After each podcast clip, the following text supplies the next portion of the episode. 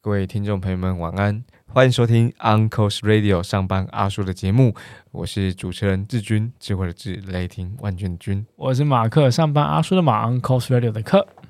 来到向上沟通的这个第三集哦，第三集其实我设计了，呃，是不应该这么说，应该说我学到了一个题目，叫做赋权。好多人听赋权哈，呃，很多人听过啊，你应该赋权啊，你应该你应该让第一线自己做决定啊，你应该让你的部署有机会做决策啊，他们才会成长，他们才有机会坐上你的位置，或至少跟你看见呃同样的视野。但是啊，赋权究竟怎么做？赋权有分级吗？什么叫赋权？它必须要满满足哪些条件吗？我们我们其实非常非常疑惑哈。所以这一集我们更多的来谈谈所谓的赋权七层次。那它也不是我们随便定的啊。他们呃，一来我借用哈佛商业评论的里头的观点，二来我们借用了另外一个呃网站，它它是其他其实设计的牌卡，就叫做。呃，Delegation Poker and Delegation Board，那它里头就就把这个牌卡分成七张，然后分别就是七个层次这样子。所以，我们等一下会会多多聊聊一点父权的七层次。但我先聊聊我自己呃之前听过的故事，它来自于饭店产业当中的呃一位大前辈，叫范希平范老师。有些人可能听过他，那有些人可能不知道他。我跟各位介绍一下，范希平范老师呢，他出生于雅都丽致饭店。雅都丽致饭店的创办人就是我们耳熟能详的严长寿严总裁。那范新平后来，呃，范老师后来接就是接手了不同呃城市的饭店的总经理，都是亚都丽致，然后把它推展开来，也担任跟亚都丽致里头的管理顾问。哦，有关呃，亚都丽是这样子，他们自己有自己的管理顾问公司。好，有一次范新云范老师他在做分享的时候，他就提到所谓第一线的客数你该怎么办？也就是说，如果今天啊有一个饭店的客人，然后在提出客诉，哎，你们可怎么可以这样子？什么地方不干净呢？哇，你们床怎么这样子啊？这个东西不行啊，我要换啊，我要换房，我要升等。谁会先收到这个客诉？你的柜台。那你的柜台可以决定到什么成绩？我觉得这这个就叫赋权，就是你给你的柜台多大的权利，跟那个那个那个 buffer 可以做好这个决定。你的柜台可以不经过任何人同意的情况下，在当下就同意这个客人升等吗？你的柜台可以在不经任何人同意的情况下，就让这位客人退费吗？我觉得这是我们我们要我们我们要我们要继续问的哈，就我们问自己，跟我们问自己，我们跟部署的相处，我们跟供应商的相处，我们有我们没有付这个权利给我们第一线的战斗人员。好，那你的柜台可不可以让协助客协助这个客人做好 A、B、C？你的柜你的柜台可以让让他升等之外，然后供应他早餐，而且不止供应他，供应他两份早餐吗？觉得可以决定到这个程度吗？我不知道。我觉得是我们我们要我就是这一集我们要去讨论的。有另外的例子，大家可能很很常听见，就是所谓的业务的那个销售的 buffer，就是原本是原本是一百万的东西，你的业务可以在不经任何人同意的情况下，就用八十万卖掉它吗？还是不行？我觉得那就是中间这个中间这个这个 buffer 这个这个区间，它可以 train g 的地方。我觉得是我们父权的那个我们要讨论的那件事情。你刚刚是讲台语吗？纯 Q 啊，纯 Q 来，请请请明确叙述纯 Q 的意思。纯 Q 的就是进退，对，弹性，对。你解释的非常好，我就知道你可以解释。我觉得刚刚这个例子很很很饭店的例子，因为因为自己打工也做过服务业。然后也呃历经大概三四任店长吧，会会别徽章的那个服务业对不对？别徽章？对啊，哎不是吗？你是想到什么服务业？就是你你们会别徽章啊？如果你做到做到什么事情，你就别徽章啊？哦没有呢，你是讲童军哦？不是啊，美美式餐厅啊那个 Friday 啦，我是底下哈根达斯呢。哦，哈根达斯没有别徽章啦。哎呀，他那时候穿围裙而已啦，然后会别一个那个很诡异的什么什么行销的，就是啊随便啦，这种这种某些 campaign 的时候，你要别一个小小徽章，那莫名其妙鬼东西，谁看得到那种东西？对，然后哦，我自己觉得有有一任店长非常喜欢，到现在还持续还有联络，然后现在也也高升了，就是一样的同一间公司，然后高升了，从一个门市店长高升到内部作为一个 B to B 业务的主管，对，很佩服这个人，因为他当时给予的赋权或授权其实就蛮蛮有弹性的，你只要是结账的人。当客户告诉你说他今天感受不佳的时候，你今天能够获得多少张的呃呃折价券，或多少个折扣的扣打，是你能够提供给客户的，你能够提供给客人的。对你只要是结账的人，你都有这个权限。对，因为我支持店长表示是，他支持一切能够减低客诉发生的可能性的做法。他甚至会告诉厨房说：“OK，今天有任何客人对于餐点不满意，你们可以自己判断要不要重做。不重做，那你也要告诉客人具体的理由，不要让外场自己人去应对客人。对，就是这些授权是完整的赋予在呃整间店面里面的每一个角色的，结账的人、厨房的人，甚至还有代位的人也是。我我今天客人要求什么座位，你手边到底有没有空？有有没有这个这个空间？你有空间你就带。”没有空间，你可以不带，但你要明确告诉客人原因是什么，不要跟客人说公司规定。对，在现场没有什么任何公司规定，你自己想办法去说服客人。同时，你也可以有自己的空间跟呃资源，去让客人理解，会让客人接受，甚至排除客人的情绪。对我觉得这是内任店长真的让我让我感受到非常非常的呃佩服吧。对我当我还是一个大学生，只是一个攻读生的时候。我就感受到这种父权的意义跟价值。我觉得我从影片观察到一件事情，就是你们的店长很相信第一线的判断，因为第一线在现场，第一线承接所有客人来的情绪跟反应，他知道现在发生什么事，现在在这个地方，在柜台或者在这个餐桌上面发生什么事情。日式的管理当中很强调现地。现实现物就在那个地方，在那个时间点发生跟看到了哪些事情？我觉得这个这个呃，如如果我们看待管理是用这样的心态去看待的时候，那个复权很很容易发生。可问题就在于，那他在什么时候会收回权力，或者遇到什么极重大的事情的时候，呃，你。假设你刚刚店长的例子好了，他会跳出来，然后是他有权去做决策的，有有有有这样子的经验吗？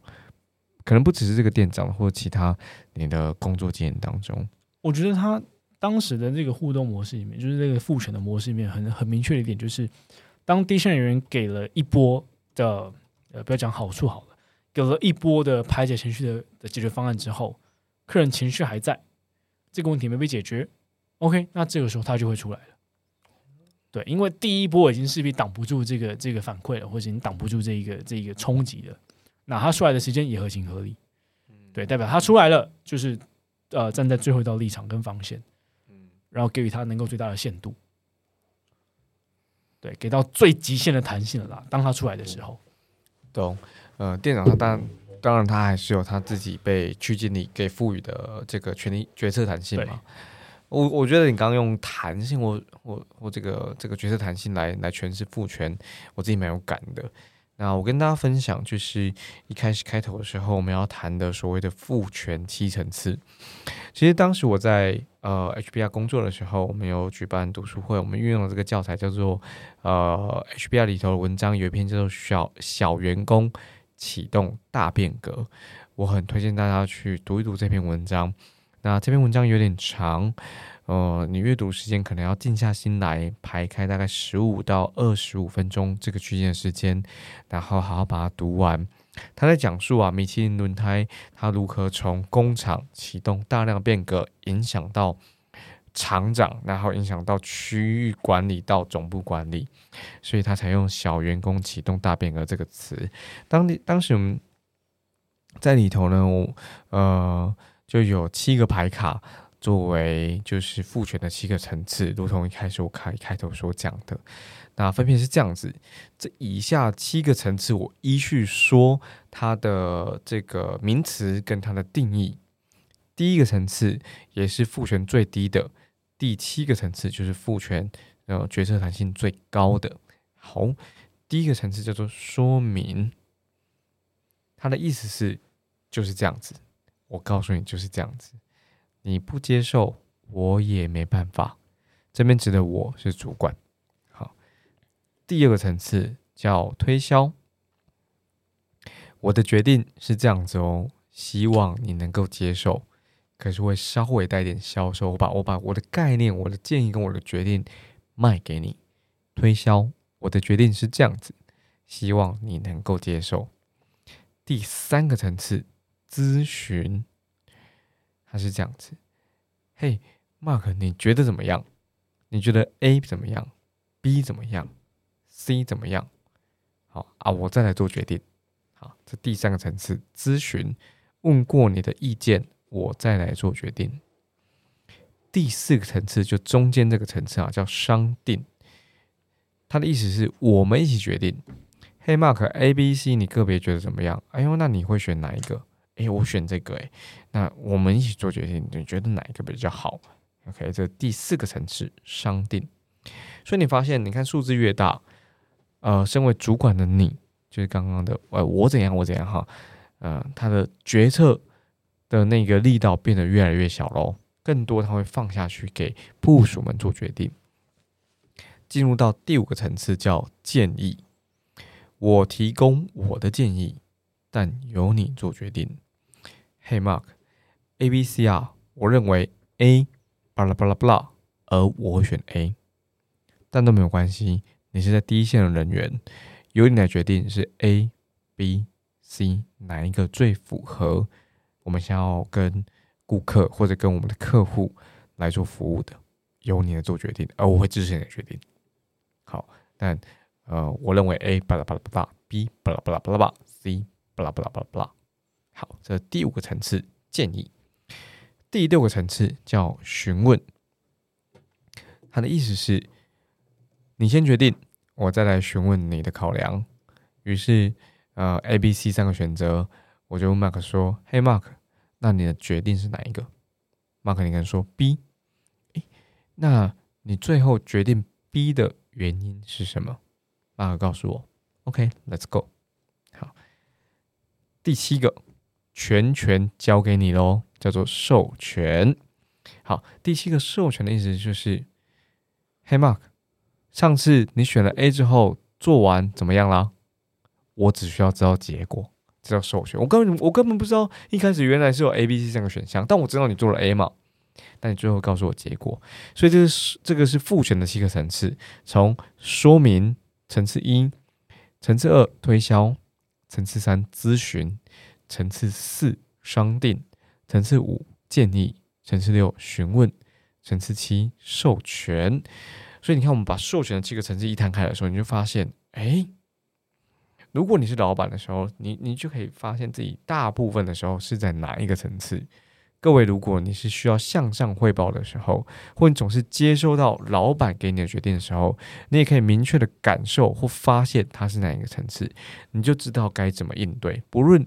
你现在是主管，或你现在是部署，所以这个是赋权的七个层次。那目前为止，呃，我谈到现在，不知道 Mark 你有没有什么反馈或发现？其实也是这一次在谈七层次的时候，才特别回顾了，呃，过去的工作经历里面，呃，遇到的主管吧。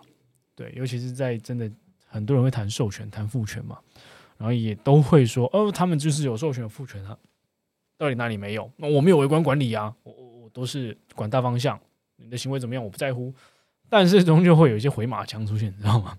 啊，你全部去做，交给你，我支持你的判断。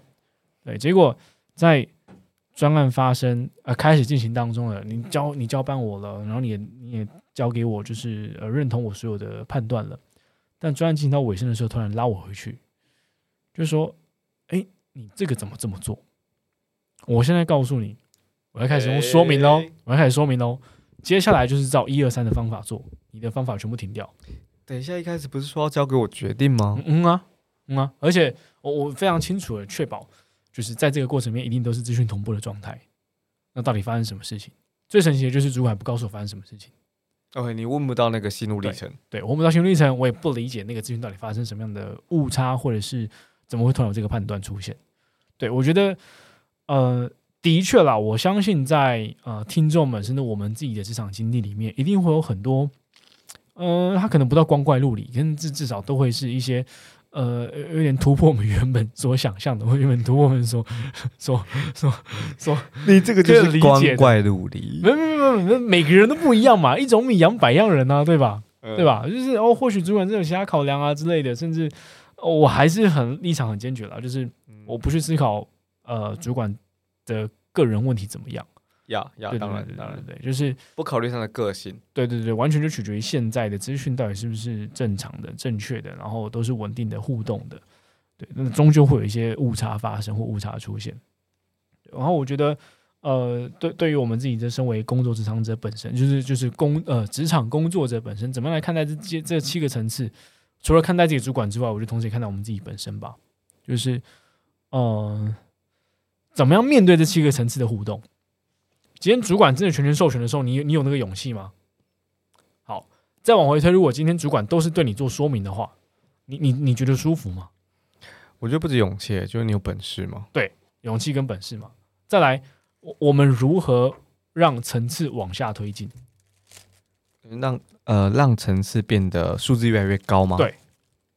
今天主管告诉我的啊，我们今天是一个新到职的职场工作者，新到职的新进同仁。你的主管的 mentor 一定会都都是用说明对待你啊。那那那我们如何把它往下推进到第七个阶层？哎，对我觉得跟阶段有关。对，嗯，那个信任感你如何建立的？那那个本事，那个秀你如何建立的？对吧？作秀就很重要了。如果我们都期待哪一天被完整授权的话，那你有没有做到人家足够的安全感？就是有没有做到人家足够的觉得 OK 交付你？我觉得没问题。嗯，对，这真的是互相的啦。你。我我们太难要求一个主管在我们一出现的时候就达到第七个层次，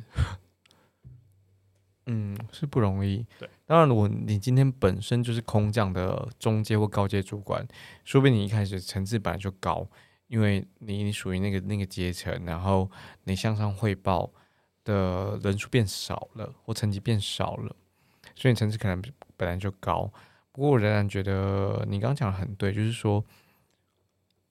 要一开始就是层次七是难一些些，虽然我们之前聊过，我记得好像说到什么，就是我对一个人的信任是从百分之百开始往下降的，跟我对一个人信任是从六十分开始往上加的，是不一样的管理方式。